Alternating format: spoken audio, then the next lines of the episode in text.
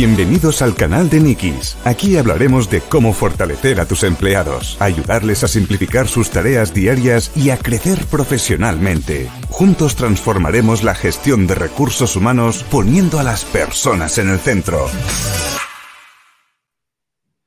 Hola a todos, hola Dani, ¿qué tal? ¿Cómo estás? Hola, buenas tardes, Mireia, ¿qué tal?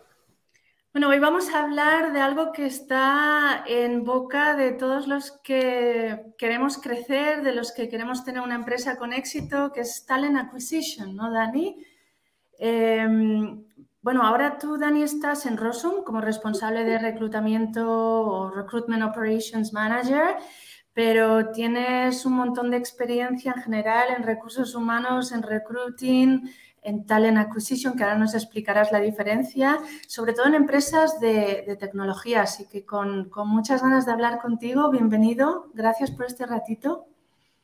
Pues muchas gracias por, invitarme a, tener esta conversación y sí, parece que Talent Acquisition cada vez más eh, está en boca de todos, pues porque al final, ¿no? Pues todas las empresas al final tienen como objetivo crecer y, y de alguna manera pues crecer con el mejor talento en sus equipos y bueno, como ya hablaremos, como tú bien has dicho eh, más tarde, no solo se trata de tener un buen proceso de reclutamiento, sino de ir un poco más allá, ¿no? Entonces, eh, toda, durante toda mi carrera profesional, yo siempre digo que al final soy recruiter y me he dedicado mucho a, todo lo que sería eh, hacer crecer equipos, sobre todo de tecnología.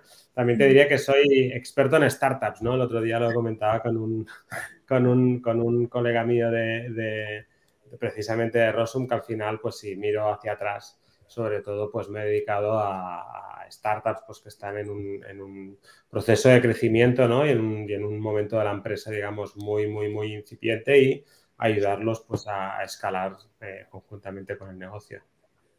Muy bien, bueno, vamos un pasito para atrás. Va, ¿quién es Daniel? ¿Quién es Dani? ¿Qué te apasiona y por qué te metiste en todo este mundillo tan complicado como somos las personas y gestionarnos, ¿no? Y, captivar, captivar a, a gente para que acabe trabajando para ti. Y bueno, cuéntame, cuéntame un poquito sobre Dani? Pues es una buena pregunta. Eh, empezaré por la primera. Soy, soy, soy muchas cosas. Te diría que sí que soy un apasionado del reclutamiento, sobre todo también siempre me he dedicado o al reclutamiento técnico o a todo lo, o, a todo lo que implica tecnología dentro de lo que sería talent acquisition o procesos de reclutamiento, porque también, pues además de las personas, soy un apasionado de la tecnología, ¿no? y probablemente, pues por, por la razón que sea, no, no llegué nunca a ser desarrollador de software, ni he llegado nunca a ser una persona ¿no? que se dedique a, picar código, pero sí que he tenido un interés en ver pues, las herramientas de social media o los ATS, cómo podemos sacar el máximo partido a la tecnología disponible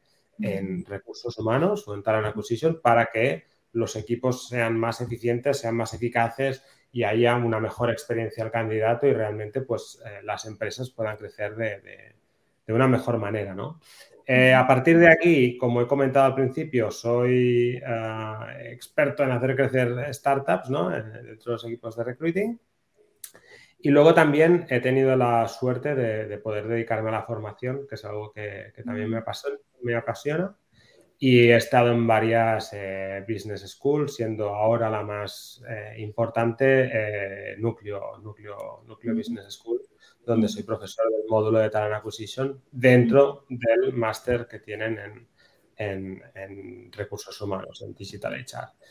Y también soy el organizador de una conferencia para recruiters que se hace en Barcelona, una, una conferencia internacional que se hace en Barcelona cada año. Evidentemente, durante el 2020 y el 2021, pues tuvimos que, pararlo, pero el año pasado, o este año, este año, en junio, en 2022, eh, la llevamos a cabo, se llama Higher en Barcelona, Higher BCN, y bueno, pues muy contentos con el resultado. Tuvimos 250 personas eh, que vinieron a la conferencia, varios sponsors, speakers de todo el mundo. Mm, la verdad es que, como puedes ver, desde que me despierto hasta que voy a, dormir de nuevo, ¿no? Respiro, respiro reclutamiento. Muy bien, muy bien. Oye, pues, ¿por qué no empezamos por ahí? La diferencia realmente entre reclutar y talent acquisition, ¿no? Porque lo englobamos en un mismo sitio, son dos cosas diferentes, uno está parte del otro, cuéntame. Yo diría que reclutar para mí es la parte más transaccional de una persona que se interesa por, un empleo dentro de una empresa y sigue unas fases hasta que consigue una oferta o no, eh, mientras que Talent Acquisition va más allá. Entonces, eh, dicho esto, eh, cuando digo el ir más allá, es, bueno, pues se refiere a no solamente, como he dicho, a me inscribo en una oferta y sigo unos pasos que pueden estar mejor o peor definidos hasta que llego a una cierta fase o recibo una oferta o incluso me incorporo a la empresa, sino que el talent acquisition pues también tiene que ver pues en cómo llegamos a las personas que queremos y cómo atraemos el mejor talento, eh, léase el branding, uh, léase candidate experience, eh, también eh, cómo trabajan nuestros equipos y cómo de alguna manera pues hacemos la conexión entre negocio y atraer estas personas y déjame decirlo, no me gusta tampoco cuando hablo de personas decirlo así, pero bueno, procesar estas personas a través del proceso de reclutamiento, ¿no? Eh, entonces, pues aquí entra en juego el, ATS que tenemos, entran en juego pues las, job description que tenemos, el careers website, las ofertas, eh, todo ese tipo de cosas. Entonces, yo normalmente cuando me dicen recruiting, me viene a la mente más pues el proceso en sí de decir, bueno, pues de A a Z, de, de cuando tienes una posición hasta que recibes una oferta, ¿no? Mientras que la position, pues como te digo, tiene todos estos componentes que hay alrededor de lo puramente transaccional, ¿no? Y que cada vez creo que es más importante, porque hoy en día, eh, a lo mejor es un poco extremo, como le diré, pero todas las empresas buscan ¿no? el mismo tipo o, las empresas parecidas buscan personas parecidas y al final el que marca la diferencia mm, no solo es el que es más rápido en, procesarlas, sino es el que tiene eh, pues una mejor marca, una mejor experiencia de candidato, un mejor trato con estas personas y evidentemente luego son capaces de ofrecer pues, pues eh, unas mejores condiciones eh, laborales, no solo a nivel económico, sino también pues, a nivel de proyecto, de, forma de trabajar, etcétera. Yo me he apuntado un par de, citas de Glassdoor que em, para los candidatos lo más importante es que haya una comunicación clara, que tenga, que haya, que tenga que sepa lo que le espera, ¿no? O sea, que, qué va a pasar en este proceso y cuándo me vais a dar respuesta. Que realmente solo un 51%, eh, a un 51% de los candidatos les preguntan mm, por qué no sigues en el proceso, ¿no? Que es algo que es súper importante entender por qué alguien no ha decidido trabajar para ti. No tan solo tú has decidido que esa persona no siga en el proceso. Em, hablemos más un poco de, la experiencia de ese candidato. ¿Cómo se relaciona con el proceso de adquisición de talento o acquisition talent? Bueno, pues como tú dices, es, muy, muy interesante el, tener una serie de métricas, ¿no? Por decirlo así, que te permitan ver si de alguna manera estás, digamos, dentro de los estándares de mercado o no, ¿no? O sea, nosotros, por ejemplo, una métrica principal que tenemos es estar por encima del 85-90% de aceptación de oferta. ¿no? En el momento en que esto no está sucediendo, tú tienes que hacer un análisis, digamos, una retrospectiva en decir, bueno, ¿qué no está pasando? Entonces, es muy importante para nosotros no solo mantener esa comunicación, como tú dices, cuando las cosas van bien, sino que cuando las cosas van mal, decir, oye, pues si no te ha gustado el proceso o has considerado otra oferta o otra empresa o no has querido continuar, ¿por qué es eso? ¿no? Entonces, nosotros hemos, hacemos eh, un análisis tanto del, de dónde viene la gente que contratamos y el por qué y, el, a dónde se va la gente que no contratamos y el por qué, ¿no? Entonces, eh, tener una serie de métricas, por ejemplo, esta es una. Eh, luego también está todo el tema del el grado de satisfacción que tienen tus candidatos. Ahora, por ejemplo, a nivel de producto y luego también se ha traducido a nivel de talento. Se habla mucho de lo que sería el, lo que se dice en inglés el Net Promoter Score, ¿no? el NPS. Entonces, esto también existe dentro del mundo del Talent Acquisition y dentro de la Candidate Experience puedes hablar de la Candidate NPS y a partir de ahí pues, hay unos métodos y si, si, alguien se anima a buscarlo por Google o, o, algún día si me quieren contactar por LinkedIn o lo que sea podemos hablar eh, hay una forma de calcularlo y tú también puedes ver si estás de nuevo dentro de lo que serían los estándares del mercado o estás fuera. Y si estás fuera, pues hacer este, este retrospectiva. Hoy en día, ya no solo lo que tú has comentado, que el 51% de las personas no son preguntadas, sino que también te diría que ahora no tengo el dato delante, pero es que un 70 y pico por ciento de las personas, y sobre todo cuando nos eh, referimos a las nuevas generaciones, realmente uno de los elementos decisores para, para, luego entrar en una empresa u otra, ya empieza en qué experiencia están teniendo cuando están haciendo las entrevistas, porque normalmente esto ya es una extensión de cuál va a ser la experiencia que tú vas a tener cuando trabajes en esa empresa. Entonces, cada vez más es más importante, sobre todo para las nuevas generaciones, este cortoplacismo en qué experiencia voy a vivir, ¿no? Y eso empieza desde el momento en que te inscribes a la oferta. Claro, porque la, NPS o la NPS que tú estabas hablando es normalmente estamos acostumbrados a hacerla dentro de casa, ¿no? ¿Recomendarías trabajar aquí? ¿No? Pero claro, em, a lo mejor un, candidato te dice, mira, la posición no es para mí, pero recomendaría a alguien que aplicase a esta empresa porque tiene una experiencia muy guay, ¿no? Y súper importante eso, y realmente no sé cuál es tu experiencia, pero no estoy segura de que lo hagan muchas, muchas empresas ahora mismo, eh, hacer la NPS a, los candidatos. Pero supongo que eh, en, tu sector lo debéis hacer más o no. Tú dices que sí, que siempre la haces, ¿no? ¿Tú crees que es algo que las, empresas las empresas empiezan a hacer cada vez más o, estamos lejos de, lo que deberíamos estar haciendo? Me refiero a más en España ahora, ¿eh? Y las pymes o las startups. Bueno, probablemente a las dos preguntas respondería afirmativamente. Es una cosa que cada vez se hace más. Es verdad que yo lo estaba haciendo por los últimos dos años.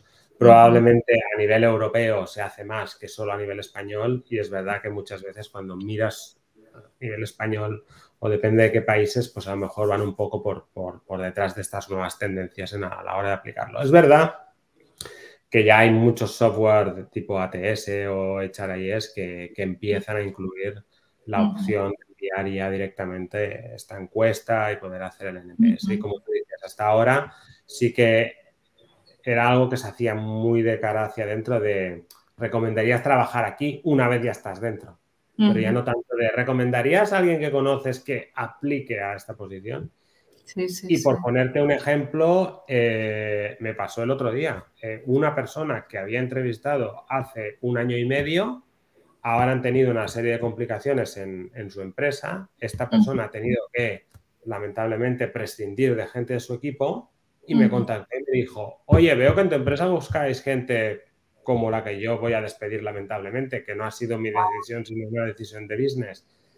Eh, ¿Están interesados? ¿Querrías tener una conversación con ellos? Claro, eso es súper porque ya a ese candidato lo sacas del circuito de poder inscribirse a otras, otras empresas, ¿no? O sea, gracias a que esa persona tuvo una buena experiencia conmigo en este caso o con alguien de mi equipo, sí, sí.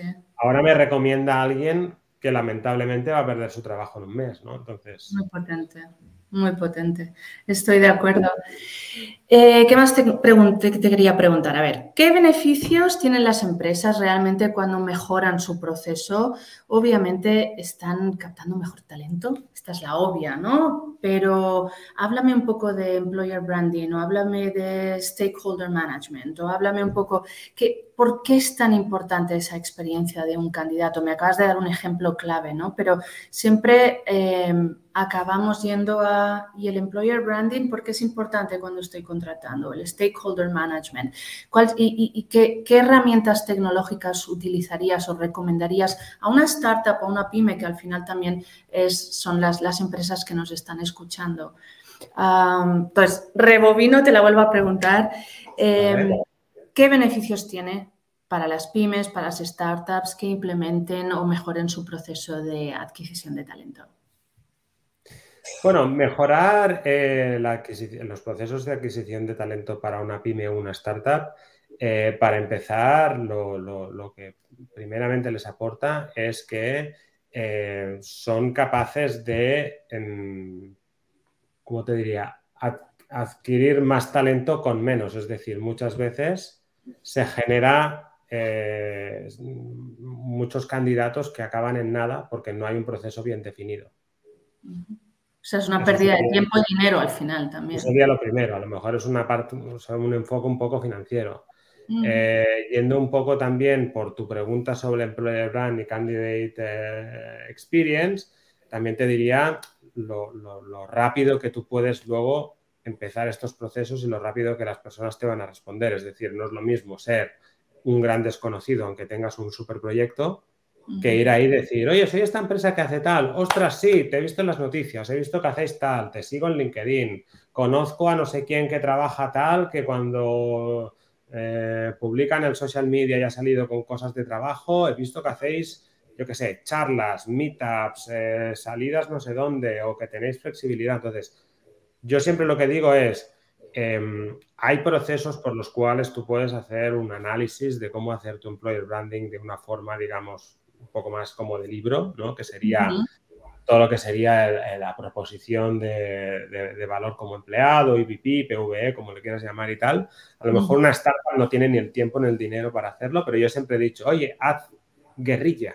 Es decir, todo lo que te pueda dar visibilidad de las cosas que, buenas que haces y que te, y que te, y que te puedan mm, dar esa visión, o sea, que puedan enseñar al mundo cuáles son las cosas que te hacen única, hazlo.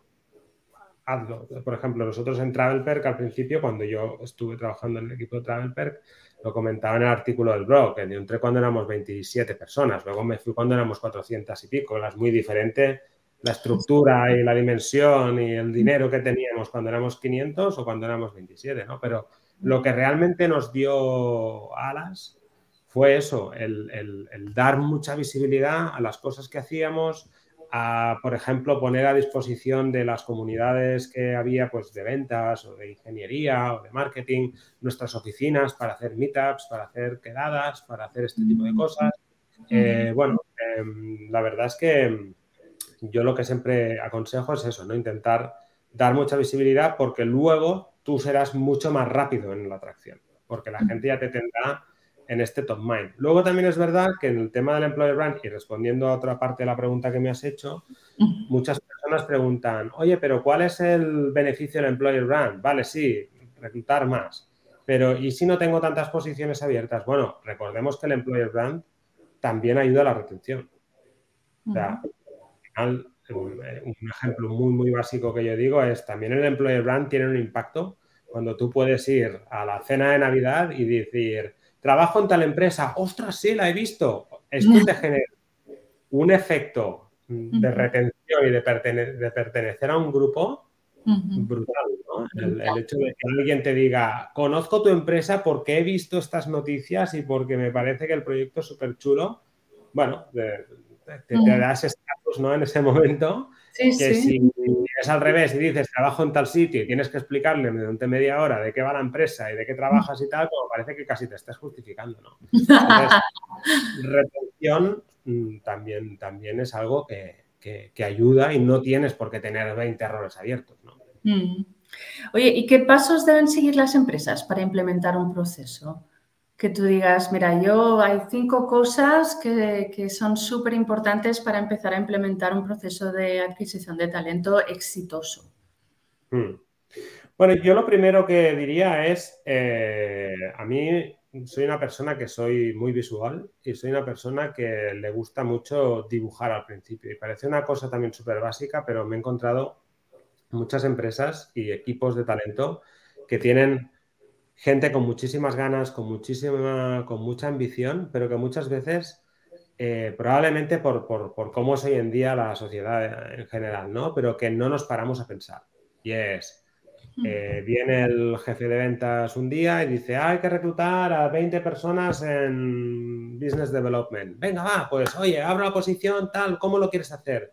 ¿Qué pasa? Que cuando tú funcionas de forma reactiva, hay muchas cosas que como no te las has parado a pensar, no sabes cómo funcionarán y entonces funcionas en un, en un, entorno estructuradamente caótico. Cosa que si tú te paras a pensar y le dices al manager, ok, ¿tú quieres hacer esto? No hay ningún problema. Somos la gente correcta, tenemos el equipo adecuado, tenemos las herramientas adecuadas. ¿Cómo vamos a hacer el proceso? Vale, lo vamos a hacer así. ¿Qué nos va a aportar cada fase? Mira, en esta fase vamos a hacer pues un primer screening de los candidatos. En esta segunda fase les vamos a enviar una prueba. Ok, tenemos la prueba, no la tenemos. ¿Puedes definir la prueba mientras yo en paralelo hago la job description? Sí, entonces, muchas veces lo que yo digo que es casi volver a, los, a, lo básico, es primero de todo intentar tener un diagrama de cómo lo vas a hacer y cómo eso conecta con el negocio y cómo cada fase va, a añadir valor, ¿no? Porque si no, también nos podemos encontrar en un proceso y a ti te debe haber pasado, a mí me ha pasado y he estado en empresas donde pasaba y lo hemos intentado resolver lo antes posible, donde pasas por cuatro fases, pero todo el mundo te pregunta lo mismo, ¿no? Y dices, bueno, ¿para qué estoy aquí, no? Vine un día, me preguntaste lo mismo, vine otro día, me preguntaste lo mismo, vine otro día, me preguntaste lo mismo, la cuarta vez me preguntas lo mismo y me dices que no estoy preparado para el rol. A ver, me lo dicho. Entonces, bueno, ya digo, eh, para mí lo esencial siempre es, uno, ver cómo podemos conectar la necesidad que viene del negocio con lo que con la estructura y dimensión que tenemos y las herramientas que tenemos y a partir de aquí dibujar un plan. Esto que te he explicado puede parecer una cosa súper larga y tediosa. Al final. Dibujar cómo va a ser un proceso de selección, acordarlo con el manager si realmente esta persona quiere, es una cuestión de dos, tres días máximo, ¿no? Y en paralelo puedes hablar de publicar la job description, tener las primeras aplicaciones, etcétera. Luego también es verdad que yo, a día de hoy, ver un equipo que funciona con un Excel, a mí ya me, hace, me, me duelen los ojos, ¿no? Más que nada porque es muy difícil de tener un histórico, es muy difícil de realmente mm, poder gestionar con cierto nivel de calidad un proceso de mm. selección. Entonces, también como mínimo, mínimo, os diría una herramienta tipo ATS. Eh, ya si me dejas soñar un poco más, pues tener una licencia de LinkedIn que, que, no sea la gratuita, sino que me permita pues también poder contactar con esas personas. Y digo LinkedIn porque al final es la más conocida, pero al final yo también siempre digo, de nuevo, no hay que ir a LinkedIn porque es LinkedIn, sino que también tienes que analizar dónde está tu gente. Yo he trabajado sitios donde funcionaban con Facebook, tenían una comunidad de Facebook farmacéuticos y llenaban sus roles con Facebook. Por tanto, hicieron sus deberes. Y luego ya, si me permites ahora sí que soñar, y aquí a lo mejor a nivel español estamos un poco por detrás, pero, pero lo he visto en empresas y yo lo he implementado, es tener estas métricas y analíticas que de alguna manera también te permiten ir un poco por delante. Oye, nos están rechazando más ofertas de lo habitual, ¿qué está pasando? Voy al manager, oye, se me está cayendo la gente en el, en el, en el assessment que le enviamos. ¿Por qué está? ¿Por qué es? Pues porque le envías el caso práctico y en los tres días que tiene para terminar el caso práctico ya te han aceptado otra oferta. Ostras, pues a lo mejor tenemos que tener una llamada técnica y hacer el caso práctico más adelante o, ¿no? Entonces, mm, resumiendo mucho, te diría que sobre todo creo que la, la regla de oro es primero pensar qué necesitamos, cómo lo vamos a hacer, acordarlo con los stakeholders y a uno, ¿no? Porque si no, al final, ya te digo, presos de la, presos de la prisa, eh, acabamos con algo que yo le llamo eso, ¿no? Estructuradamente caótico. Que parece que tengas un plan, pero que se cae por todos. Es sobre todo que esté alineado con las necesidades del negocio, ¿no? Porque a mí también me da que a veces trabajamos en silos y el tenemos muy clara la visión y dónde va el negocio, pero luego a la hora de reclutar no estamos siempre alineados, ¿no? En este sentido, ¿qué crees? Totalmente. Y luego otra cosa que yo siempre he defendido mucho es el hecho de que creo que al final, hasta hace poco, creo que cada vez vamos mejorando más. Eh, a Talent Acquisition o a Recruitment se le veía casi casi como un departamento accesorio que te daba un servicio X eh, pero que al final todo el mundo sabía reclutar, ¿no? Y yo una de las cosas que siempre he defendido y he implementado allá donde he ido es, tú eres el experto en ventas y yo no te voy a decir cómo vas a vender de buen rollo, y yo soy el experto en reclutamiento. Entonces, si tú quieres que hagamos esto juntos, evidentemente yo te voy a incluir en el proceso de selección porque eres el hiring manager, yo te voy a dar un servicio, pero esto de de repente recibir un mail, sí, he hablado con esta persona que ya ha hablado con el propietario de la empresa, con no sé quién, con un amigo mío que está en París que sabe mucho de ventas y le queremos hacer una oferta, prepárala. ¿No? Dices, ostras, a lo mejor así no es como vamos a trabajar, porque de nuevo no te permite luego tú tener un proceso estructurado que te permita comparar, que te permita Mm, dar la misma experiencia a todo el mundo. Entonces, no es que yo no, no quiera colaborar con los demás, pero sí que al final creo que Talent Acquisition tiene que ser eh, el, propietario, ¿no? Como se dice en inglés, el owner de los procesos de selección y el de cómo se contratan a las personas en la empresa. Y es la única forma de alinearlo bien con el negocio. Qué guay. Me quedaría hablando una hora más, Dani. La verdad que... Igualmente. tenemos que hacer otro, se nos ha acabado el tiempo, pero si tuvieses que acabar con una frase que digas, chicos, o hacéis esto o como empresa lo tenéis mal, ¿qué, dirías de cara a eso, ¿no? A, poder captar el mejor talento y darles la mejor experiencia que digan, wow, es que la experiencia que he tenido en esta empresa, eh, y he dicho que no al final y estoy en otra porque el puesto, no, la posición no era para mí, pero si tuvieses que acabar Em, el directo de hoy con una frase, acordaros empresas de sobre todo haced esto o dos, tres cosas. ¿Qué dirías, Dani? Pues a lo mejor lo diría en, como con tres pilares. La primera es que en, el temas de employer brand y de dar visibilidad es que, no tengan miedo. En este caso sí que yo soy de los que piensa que es mejor hacer algo que no hacer nada y siempre le digo a los alumnos del máster y de las personas con las que hago consultoría que, al final en temas de employer brand y de dar visibilidad es solo que hagas algo ya estás haciendo más que el 90% de las empresas. Y muchas veces hay esta opacidad, no porque el negocio no quiere, no porque marketing opina. En ese sentido, yo creo que dar visibilidad es importantísimo para que te conozcan, para que sepan quién eres, etcétera. Luego otra es, el employer brand está muy bien, pero la única forma de añadir credibilidad al mismo es dando una buena experiencia candidato y porque cada vez más las nuevas generaciones, de nuevo, no quiero decir que, las otras generaciones no tengan en cuenta, ¿no? Pero a lo mejor, bueno, eso es otra dinámica, pero las nuevas generaciones sobre todo tienen muy en cuenta cuál va a ser su experiencia prácticamente diaria, por no decir horaria. Y la tercera es que a raíz de todo el tema del COVID y pandemia y tal, las empresas deben eh, eh, adaptarse a las nuevas formas de trabajo.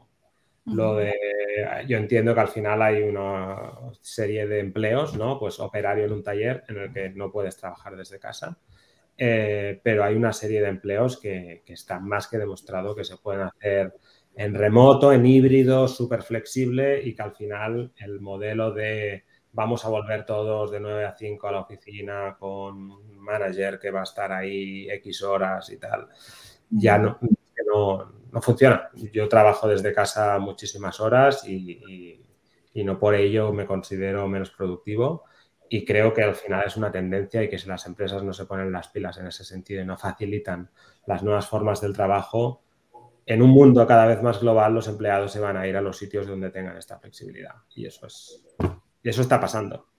Está pasando, correcto. sí, sí. Pues muchísimas gracias, Daniel. Eh, a los que nos estáis escuchando, muchísimas gracias también a vosotros. Seguro que ha sido una conversación tan enriquecedora para vosotros como para mí. Y seguimos en contacto, Daniel. Seguro que tenemos todos muchas preguntas, así que ahí estarán las preguntas. Te las lanzaremos después del directo, ¿vale? Un abrazo. Gracias. Gracias. Chao.